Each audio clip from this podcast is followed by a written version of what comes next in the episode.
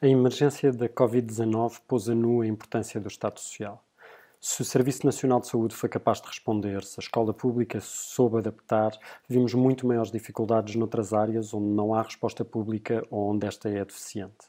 Agora, quando começamos a preparar a recuperação do país, é importante olhar para essas insuficiências e tirar consequências para o futuro imediato.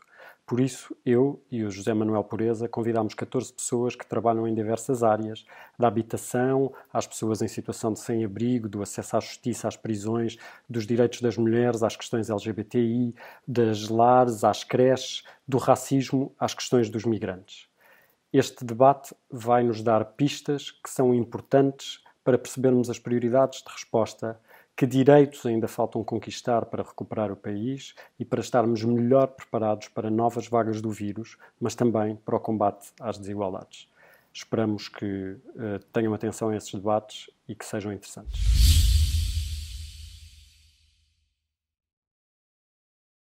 Boa noite, Conceição Gomes, uh, coordenadora executiva do Observatório Permanente da Justiça. Obrigado por uh, estares connosco nesta noite. Eh, Conceição, eh, se queremos que o país pós-Covid seja mais justo, seja um país com direitos mais fortes, eh, parece evidente que o sistema de justiça, ele próprio, tem que ser diferente e tem que ser ele próprio mais forte. E por isso a pergunta que te gostaria de colocar é qual seria a proposta que selecionarias para justamente ter, corresponder a essa ambição? Considero fundamental apostar numa agenda estratégica de reforma da justiça eh, que não esteja tão centrada em medidas para resolver o problema da quantidade, eh, sobretudo eh, do volume de processos pendentes, que, como sabemos, dominado por ações para a cobrança de dívida, mas uma agenda centrada na, no reforço da qualidade da justiça quer considerando a sua organização, os procedimentos e, sobretudo, as suas decisões, e que termine com o padrão de intervenção fragmentária que muitas vezes cria caos normativo e constitui-se ativamente para e contribui ativamente para a ineficiência do sistema de justiça. É preciso desenvolver reformas eficazmente articuladas, seja no plano da lei, seja no plano da sua prática. É importante terem atenção que não basta ter quadros uh, legais progressistas e inclusivos de direitos. É preciso também criar condições para uma uh, aplicação desse quadro legal uh, igualmente progressista. Numa outra vertente, as reformas têm que compreender o campo policêntrico eh, em que decorre a ação da justiça, nele intervindo vários atores, internos e externos ao sistema, e que exige medidas que aprofundem a articulação e o funcionamento, a articulação institucional e o funcionamento em rede e uh, o diálogo interdisciplinar. Isto é, é importante, sobretudo uh, em áreas onde as uh, possibilidades de vulnerabilidades são muito, são muito maiores, como o caso da justiça de crianças, da violência doméstica. Portanto, é fundamental que as reformas sejam reformas devidamente articuladas entre si e que não continuem com o caráter fragmentário que têm dominado até agora.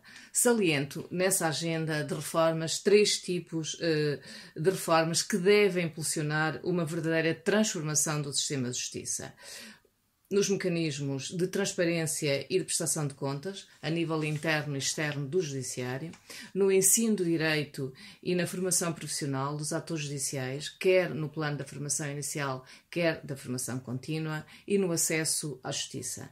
Hoje, o valor das custas processuais e demais encargos, conjugado com regras restritas de acesso ao apoio judiciário, estão a tornar os tribunais uh, inacessíveis para muitos dos cidadãos portugueses. E, nessa medida, é uma política eh, de, eh, é um instrumento relevante de seleção da procura judiciária.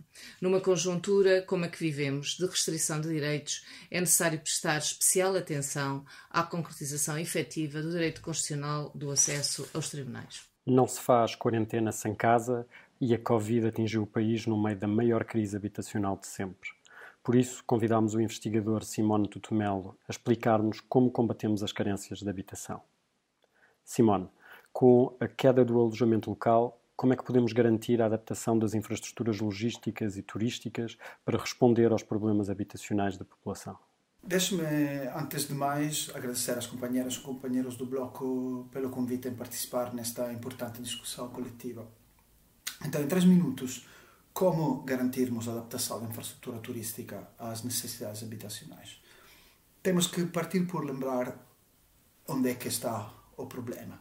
Que no período de crescimento anterior a esta crise pandémica, tivemos uma adaptação de muita infraestrutura habitacional, para assim dizer, para o mercado turístico. A passagem de fogos do mercado do arrendamento para o mercado do turismo. E isto criou, sobretudo em certos contextos urbanos, uma grande fragilização precisamente face a esta pandemia. Falamos de territórios, de bairros onde não há habitantes, onde não há lojas. E os impactos da, do lockdown, os impactos da pandemia são ainda mais duros que em outros contextos. Então precisamos agora pensar como é que podemos voltar a pôr estes recursos, estas habitações no mercado habitacional. Ora, parte disto acontecerá de forma espontânea. Alguns senhorios que não estão a ganhar pela ausência de turismo poderão espontaneamente voltar a pôr os próprios apartamentos no mercado de arrendamento. Mas há também riscos. Por exemplo, que os atores mais fortes com mais capacidade econômica, nomeadamente grandes investidores, os fundos de investimento, possam aproveitar desta contingência para aprofundar a sua penetração nos mercados, nomeadamente ao comprar apartamentos e fogos ao desbarato a pequenos senhorios que se encontram em dificuldades. Então, a primeira questão é distinguir claramente entre dois tipos de proprietários. Os grandes proprietários que não precisam da ajuda do Estado e os pequenos proprietários que podem precisar da ajuda do Estado e devem ser suportados e acompanhados num processo de reconversão das próprias habitações para o mercado do arrendamento. Contextualmente, o que precisamos fazer é o que não fizemos até agora: voltar a regulamentar o património imobiliário, o mercado habitacional. Temos que voltar a utilizar os instrumentos do planeamento urbano para decidir onde e quanto infraestrutura turística pode haver. Isto é já possível, são as câmaras que devem agir nesse sentido. E precisamos instrumentos nacionais para regulamentar o preço da habitação. Porque é verdade que o preço da habitação vai baixar nos próximos tempos, mas é também verdade que ainda mais vão baixar os rendimentos das famílias. Então precis, continuaremos a precisar de regulamentar e baixar os preços da habitação. Então, essas três coisas: separar grandes e pequenos proprietários, suportar os pequenos proprietários na transição para o mercado do arrendamento de longa duração e voltar a regulamentar as instalações turísticas e os preços do arrendamento. Nuno Travassos, no meio desta pandemia, qual é que pode ser o papel do IRU e também no futuro, qual pode ser, na garantia da provisão de habitação e de regulamentação do mercado da habitação? Penso que o IRU poderá ter um papel central na implementação de duas linhas de ação pública complementares entre si, uma do lado da oferta, outra do lado da procura. A primeira teria por objetivo a criação de um verdadeiro mercado de arrendamento acessível com três características fundamentais. Primeiro, uma grande dimensão. Segundo, valores de renda que permitissem, por um lado, o acesso à habitação à grande maioria da população e, por outro lado, viabilizassem o investimento por parte dos promotores e terceiro, talvez o mais importante, um conjunto de regras claras e estáveis, nomeadamente no que toca à forma de cálculo das rendas, que garantissem a segurança tanto a inquilinos como a proprietários. E para a criação de um mercado deste género, penso que deveriam ser mobilizadas a promoção privada, a promoção pública e, sobretudo, a promoção do terceiro setor, em particular movimento cooperativo, todos seguindo as mesmas regras, que, no entanto, devem ser sensíveis às diferentes características de cada território, assim como às diferentes estratégias de ordenamento urbano de cada município. E para que isto fosse possível, penso que para além de uma política fiscal adequada, seriam necessários programas de apoio ao investimento, A começar por redirecionar para este novo segmento acessível todos aqueles programas de apoio à reabilitação e à habitação que, em boa verdade, já existem, mas que deveriam ser ainda reforçados, como IFRU, Reabilitar para Arrendar, Casa Eficiente, etc. E somar aqui um forte programa de apoio e incentivo ao terceiro setor. A segunda linha de ação destinar-se-ia a todos aqueles cujos rendimentos não permitissem, ainda assim, aceder a este novo mercado acessível e funcionaria num regime de subsídio de renda capaz de cobrir a diferença entre o valor de renda que cada família poderia pagar de acordo com os seus rendimentos e o valor de renda de uma habitação adequada existente neste mercado de arrendamento acessível, cuja renda era calculada de acordo com esse mercado arrendamento acessível, que assim passaria a ser de facto acessível a todos. Elizabeth Brasil, eh, a advogada, ativista da UMAR. Elizabeth, a subida dos números eh, relativos à violência doméstica durante esta pandemia mostra como eh, o nosso país, ou no nosso país, os direitos das mulheres facilmente são objeto de desrespeito e violação. Uh, e a pergunta que, que, tem que se fazer é uh, que proposta, que propostas é que são prioritárias ou devem ser prioritárias de hora em diante para uh, assegurar ou reforçar o respeito pelos direitos das mulheres.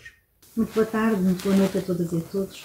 Um, antes de mais, agradecer o convite que foi feito às feministas em movimento para convosco hoje partilhar algumas ideias, partindo de uma questão base que foi colocada e parabenizar uh, uh, o Bloco de Esquerda por mais esta iniciativa, no tempo que consideramos muito importante debater estas questões. Um, tentando lançar algumas pistas à discussão, eu diria que um, sabemos que é ainda longo o caminho no âmbito dos direitos das mulheres no mundo, mas também em Portugal. Sabemos também que as desigualdades, as discriminações uh, de género são um terreno fértil à ocorrência da violência doméstica e de género contra as mulheres e que esta é também um espelho um, dessa discriminação que ainda graça uh, pelo mundo e em Portugal, um país em que uh, uma em cada três mulheres é vítima de violência nas suas relações de intimidade. Sabemos também que em momentos de maior crise ou que em crises económicas e políticas são tempos de recuo na área dos direitos uh, humanos e nos direitos humanos das mulheres, das quais são parte integrante, um, e que são tempos que muitas vezes os olhares e a ação que é feita no sentido de apoio esquece as mulheres um, e nestes mínimos e na ação mínima que é considerada um, as mulheres muitas vezes não são tidas uh, uh, como consideração portanto as questões aqui do apoio em áreas sensíveis direcionadas às questões uh, de vitimação de género que as mulheres estão a passar são para nós essenciais e têm de estar um, aqui um, eh, como solução a encontrar. Um, muitas vezes é que aqui não se priorizam este apoio para situações de maior vulnerabilidade e nestes tempos as mulheres por regra silenciam, silenciam por questões de segurança, de autoproteção e ainda que persistam e uh, resistam também, sendo muitas vezes os seus salários em situações mais precárias, salários mais baixos, aqueles que vão também garantir o sustento do agregado, um, das, suas, das suas crias, dos seus filhos e das suas filhas, e são também momentos em que os seus, os seus papéis, uma estereotipia de género ligada aos papéis sociais mulheres e homens se acentuam e, portanto, as mulheres vêm também aumentar estas tarefas do cuidar, da casa, da família, uh, e são tempos, neste sentido, também de recuo. Uh, nestes tempos, uh, nós precisamos de encontrar soluções. No âmbito das questões da violência, aquilo que nós temos vi, uh, visto de forma internacional é que há um aumento exponencial das situações de violência. Em Portugal ocorre uma diminuição das denúncias, o que nós sabemos não significa a diminuição das situações de violência, sabemos mesmo que há um, um que pode estar a ocorrer esse aumento e que nós precisamos de, de respostas e de respostas a estas situações. As respostas têm surgido têm sido muitos de atendimento telefónico, uh, utilizando meios digitais, no entanto, entendemos que têm de ser aliadas às linhas telefónicas ao apoio digital que está a ser, uh, uh, que está a ser proposto, soluções de atendimento presencial e o seu reforço naquilo que até responsáveis políticos dizem que vai ser um bom no, no aumento destas situações. E, portanto, entendemos que têm que ser dadas prioridades e toda a urgência num aumento uh, de recursos em termos de atendimento e acompanhamento, com apoio na emergência e uh, uh, com várias organizações e respostas de forma articulada, na qual a saúde também terá aqui uma, uma, um papel determinante. Muito obrigada. Boa noite, Jorge Falcato, presidente do Centro de Vida Independente, ativista dos direitos das pessoas com deficiência. Jorge, os direitos das pessoas com deficiência foram severamente afetados durante esta pandemia, no quadro desta pandemia. No teu ponto de vista, qual deve ser a proposta prioritária para, eh, no país pós-Covid, eh, garantir que os direitos das pessoas com deficiência são reforçados? É verdade. Eh, este foi um período que deu para pôr a nu todas as necessidades das pessoas com deficiência. Um período em que se verificou que não houve o necessário apoio, aliás, houve uma diminuição dos apoios já existentes. Em vez de haver um reforço, aquilo que verificámos foi a existência de alguns centros de apoio à vida independente que unilateralmente eh, cortaram a assistência pessoal às pessoas que estavam integradas nesses centros. Eh, o que vimos foi os caos fecharem e as pessoas irem para casa dos seus familiares eh, que tiveram que se amanhar de qualquer maneira sem haver apoio domiciliário. O que se verificou foi, no fundo, a inexistência dos necessários apoios eh, para pessoas que estão dependentes de ajuda de terceiros. Quando perguntam qual a medida necessária no imediato, eu direi que é o reconhecimento dos direitos das pessoas com deficiência. O efetivo reconhecimento. Nós sabemos que eles estão estabelecidos na Convenção sobre os Direitos das Pessoas com Deficiência, mas ainda não saíram do papel para que serem reconhecidos, direitos reconhecidos e efetivos. Aquilo que é necessário são políticas que, no fundo, reconheçam o meu direito à, à utilização das cidades, por exemplo, o meu direito a uma educação inclusiva, o meu direito ao emprego, o direito a viver a vida da forma que eu achar que né, quero viver. E isso passa também, por exemplo, pela assistência pessoal, enquadrada nos projetos de vida independente neste momento, e que é necessário generalizar a assistência pessoal a todas as pessoas que estão dependentes de terceiros. Eh, nós não podemos continuar com políticas institucionalizadoras. Eh, as pessoas não têm que ser obrigadas a ser internadas em lares, têm que fazer a sua vida junto à sua família, eh, havendo esse apoio de assistência pessoal, de forma a poderem tomar nas suas mãos as suas próprias vidas. Isto é aquilo que seria uma política eh, de vida independente que passaria por criar as condições nas cidades, no emprego, na educação e na assistência pessoal, de forma a que as pessoas pudessem ter uma vida de acordo com aquilo que desejam. Enfermeira Joana Tavares, a Câmara Municipal de Lisboa abriu centros de emergência para as pessoas em situação de sem-abrigo, como resposta humanitária, mas também de saúde pública. No fim deste período excepcional, faz sentido que estas pessoas possam voltar para as ruas? Neste momento encontramos com as pessoas em situação de sem-abrigo na resposta à emergência Covid da Câmara Municipal de Lisboa há cerca de 37 dias. Penso que no final deste período excepcional, fechar as respostas e enviar as pessoas para a rua seria um erro crasso. Esta tem sido uma oportunidade única de trabalhar com uma proximidade de 24 sobre 24 horas por dia com estes utentes, trabalhar uma série de questões que vão desde os consumos, à habitação, à situação de empregabilidade e que uh, deitar uh, tudo à rua no final seria um desperdício do potencial destes utentes, do potencial de reintegração e também do trabalho dos técnicos. Bruno Sena Martins, antropólogo, uh, investigador do SES, ativista da luta antirracista. Bruno, obrigado por estares connosco. Um, Fala-se muitas vezes de, da necessidade de regressar à normalidade, mas para as pessoas racializadas, uh, para muitas delas, para a grande maioria, regressar à normalidade será regressar à condição de discriminação nos mais diferentes aspectos da sua vida. E por isso, Bruno, queria te perguntar qual é a proposta que, do teu ponto de vista, deve ser adotada para que assim não seja? É uma boa pergunta.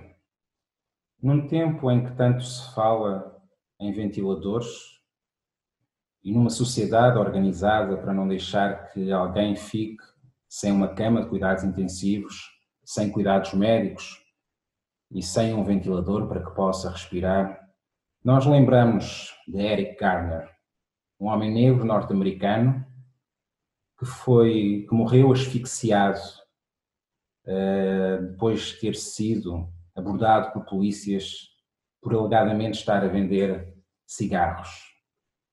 As últimas palavras de Eric Garner, e repetiu-as 11 vezes, foram: Eu não consigo respirar. Eu não consigo respirar. E ainda assim, aqueles polícias asfixiaram aquele homem negro, exatamente porque, devido ao seu perfil racial, ele era um suspeito. Há não muito tempo, em Portugal, Cláudio Simões, que procurava entrar no autocarro com a sua filha e se tinha esquecido do passo da filha, acabou por ser brutalmente violentada por um, por um polícia. É mais uma história de violência. É mais uma história que mostra como é que negros e afrodescendentes em muitos lugares do mundo vivem acossados, expostos à violência, sem poder respirar uma paz numa sociedade que os respeite como iguais, sem hierarquias de humano e que respeite as suas diferenças. Esse facto mostra-nos, de uma forma muito clara, que qualquer retorno que façamos a uma suposta normalidade terá que ter em conta a ideia de emergência. Sim, é verdade. Foi possível que suspendessem os despejos durante esta crise. Foi possível que, em alguns lugares do mundo, se pusesse em causa a sobrelotação das prisões e se libertassem alguns presos de delitos menores ou que estariam em prisão preventiva. Aconteceu também em Portugal. A minha proposta, neste contexto, era que fosse feito realmente um levantamento da percentagem de negros e afrodescendentes que estão nas prisões portuguesas. E que esse levantamento tivesse por relação a percentagem de negros e afrodescendentes que existe na na, na população portuguesa. Isso obrigaria realmente a um censo que nos daria, de uma forma aritmética, a imagem da injustiça, a imagem de como, por uma questão racial, a exposição à violência, à subjugação e ao cárcere é muito mais forte entre a população negra. E, portanto, este seria esta seria a minha proposta. Um olhar para a injustiça que paira dentro do encarceramento das prisões. Porque quando nós sairmos da quarentena, muitos negros e negras que foram presos por delitos menores ou por abuso da autoridade poderão continuar entre quatro paredes nas suas celas. Cíntia de Paula, o caso do Hostel de Arroios pôs a nu muitas das dificuldades dos refugiados mas a situação é semelhante a muitos migrantes que estão a enfrentar demoras na legalização e que vivem em condições precárias. Portugal, numa primeira fase, foi tido como um bom exemplo na regularização dos migrantes por ser automática no caso da Covid-19. O que é que falta fazer agora?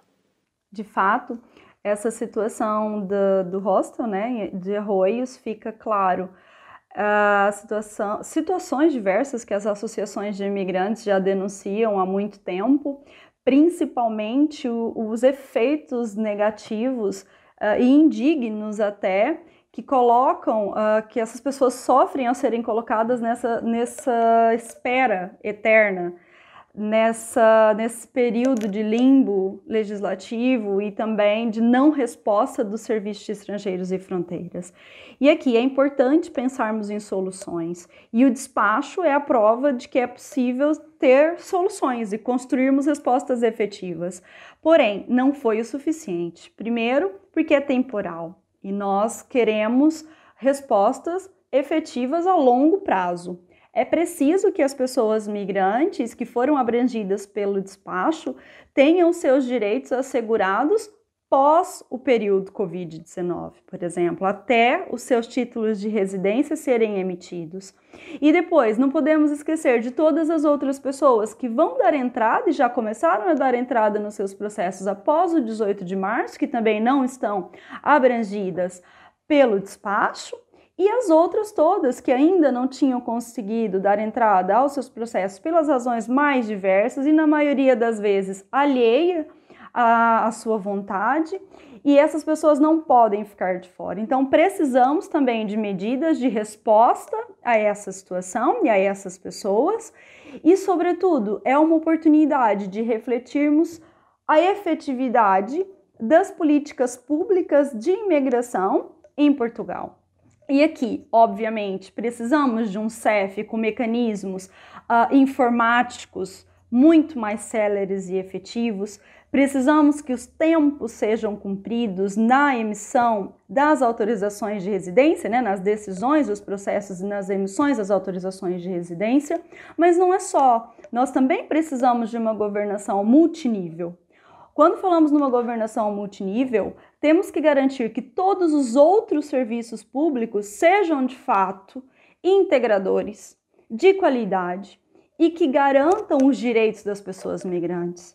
É preciso pensarmos aqui, uh, quando falamos das, das políticas de integração às pessoas migrantes, obviamente, temos que repensar os serviços estrangeiros e fronteiras e esse garantir de forma digna que os processos sejam emitidos, sejam concluídos e os títulos emitidos nos tempos previstos para que as pessoas não fiquem em situação de vulnerabilidade, mas também precisamos de serviços públicos no geral que garantam a igualdade, que não sejam discricionários e que conheçam a fundo os direitos das pessoas migrantes e que sejam também parte desse processo de integração de forma hum, que, que haja, de fato, justiça social. Boa noite, Bruno Gonçalves, vice-presidente da Associação Letras Nómadas, ativista dos direitos da comunidade cigana. Bruno, muito obrigado por estares também connosco neste, neste, neste debate. Um, a comunidade cigana foi uma vítima uh, reforçada desta pandemia. Uh, falta de condições de habitação que pudessem propiciar a distância social, a perda de rendimento dos feirantes, difícil acesso à telescola e às emissões de ensino pela via digital.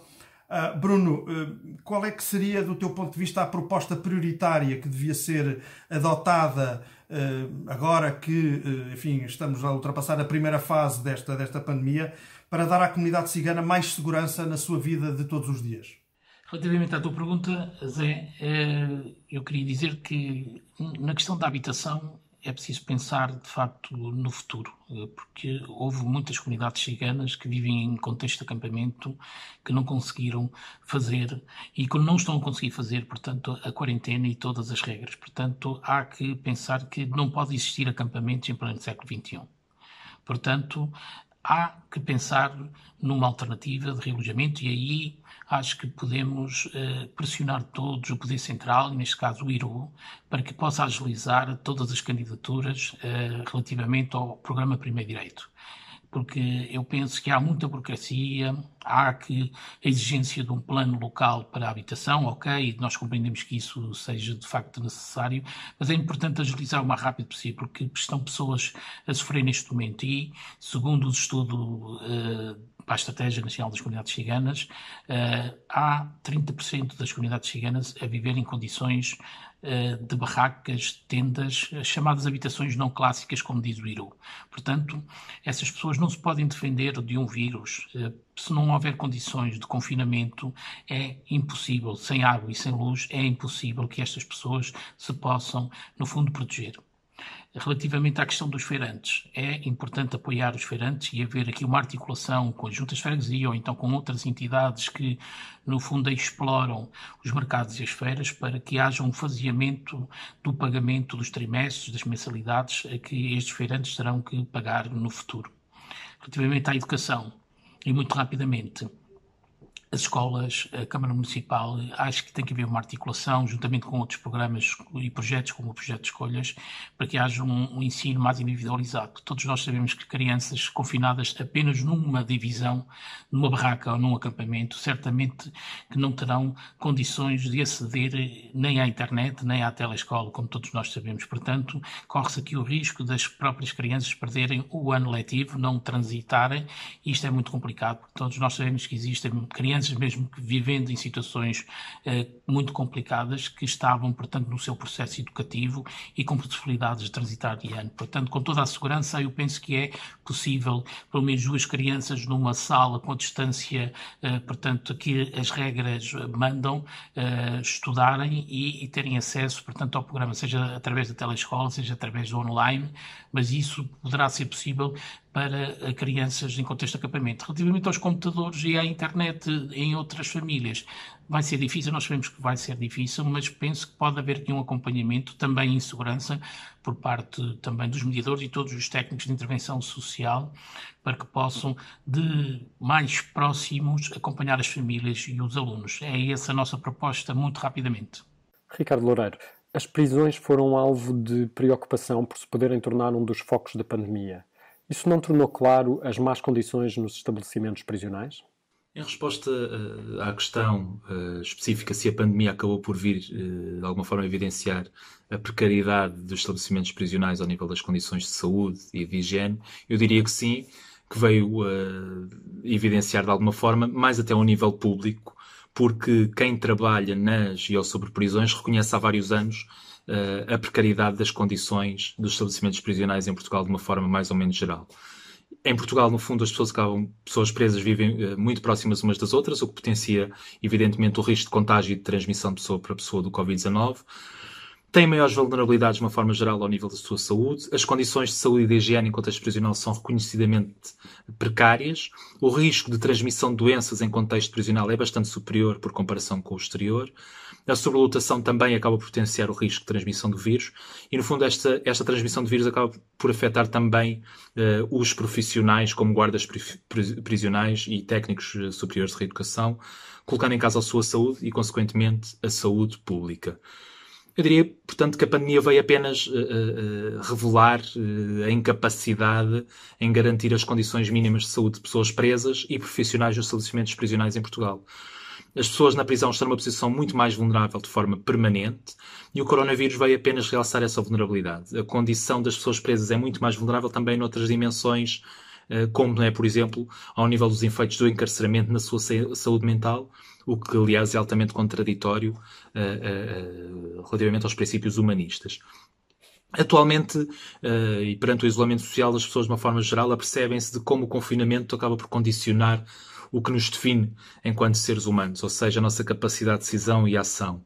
E a forma como isso acaba por contribuir para a nossa identidade. Essa limitação da nossa autonomia uh, acaba, de alguma forma, por afetar a nossa saúde mental. Ora, a prisão de uma forma muito mais violenta, brutal e desumanizadora reduz a pessoa ao corpo, ou seja, a identidade da pessoa tende a ser destruída de alguma forma. E isso, como é evidente, tem impactos brutais ao nível psíquico uh, que nada revelam uh, para a reinserção social destas pessoas.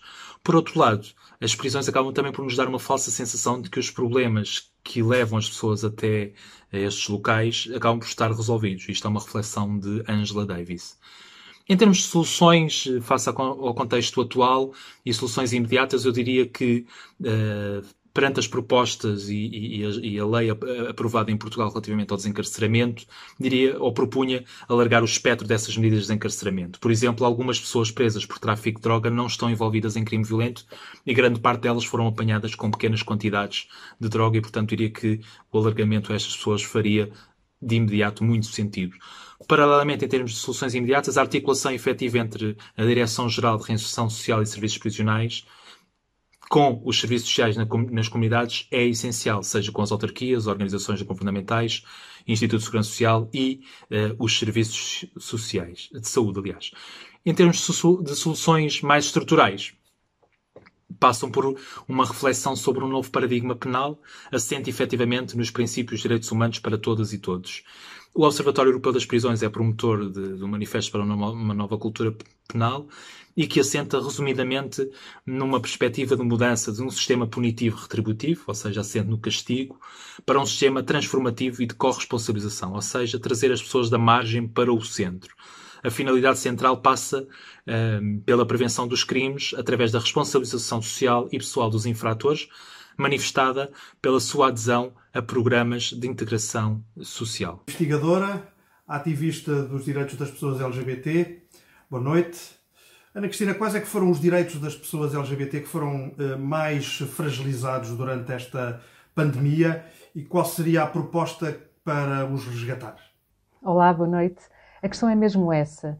Uh, na situação que atravessamos, uh, tratando-se de populações vulneráveis, não existem direitos que são menos fragilizados do que outros. A discriminação ela é por natureza cumulativa, alimenta-se justamente da vulnerabilidade, agravando-a, e isso coloca as pessoas em, em risco uh, agravado.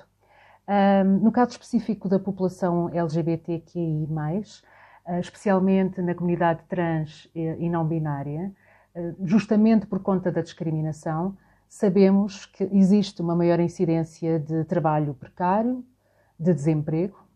Há também questões que estão associadas ao bem-estar emocional e à saúde mental. E temos também relatos de pessoas que têm tido dificuldade em aceder às suas terapias hormonais ou mesmo a outros fármacos que, que permitem uh, continuar o seu percurso uh, em segurança. Depois temos questões associadas à violência, à violência doméstica, à violência de género, à violência sexual, que uh, têm sido agravadas por esta situação de confinamento até porque em muitas situações as pessoas não escolheram necessariamente aquelas com quem uh, tiveram que passar uh, este período de maior uh, isolamento. temos também que pensar no isolamento das pessoas idosas, as pessoas com mais de 65 anos, lésbicas, gays, bissexuais, transgênero, que na ausência de uma, de uma rede de apoio, de cuidado, um, podem ver de facto uh, os, seus, os seus direitos uh, em perigo, a sua segurança em perigo, levando a um agudizar uh, de riscos que esta população, até agora muito, muito esquecida das, das preocupações políticas, sociais e teóricas, já, já corre. Portanto, aquilo que percebemos é que a fragilização ela, ela é um, a curto prazo sociocultural. E essa tem efeitos que são imediatos.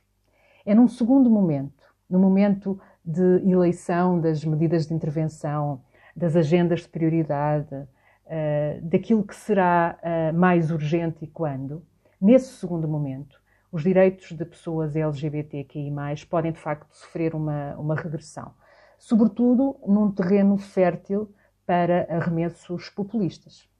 Bom, proposta contra a regressão, mais educação. Uh, garantindo o respeito e a monitorização uh, de direitos que já foram consagrados, importa agora consolidar o trabalho que está ah, em curso de combate à discriminação. Quero realçar uh, a estratégia Portugal Mais Igual, transversal aos vários ministérios e que não pode de maneira nenhuma ficar para segundo plano, nem mesmo ser desacelerada. Importa também uh, reforçar a articulação com as agentes e os agentes que estão no terreno e chamar a academia à sua responsabilidade, ao seu dever de uma ciência cidadã. Uma ciência voltada para as pessoas, com todas as pessoas, para que de facto ninguém fique para trás em tempos de pandemia, a população LGBT enfrenta dificuldades próprias.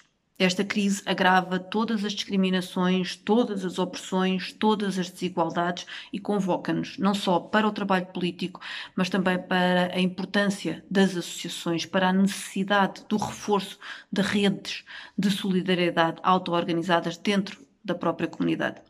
Temos recebido no grupo parlamentar do Bloco de Esquerda inúmeras notícias preocupantes relacionadas, por exemplo, com situações de uh, confinamento, de isolamento, de pessoas com famílias que não são respeitadoras da sua identidade de género ou da sua orientação sexual. Isto levanta problemas de saúde mental, levanta problemas que podem até ser de violência doméstica. Outra dificuldade foi está a ser o acesso à terapia hormonal e à administração dessa terapia por parte da população transexual e intersexual.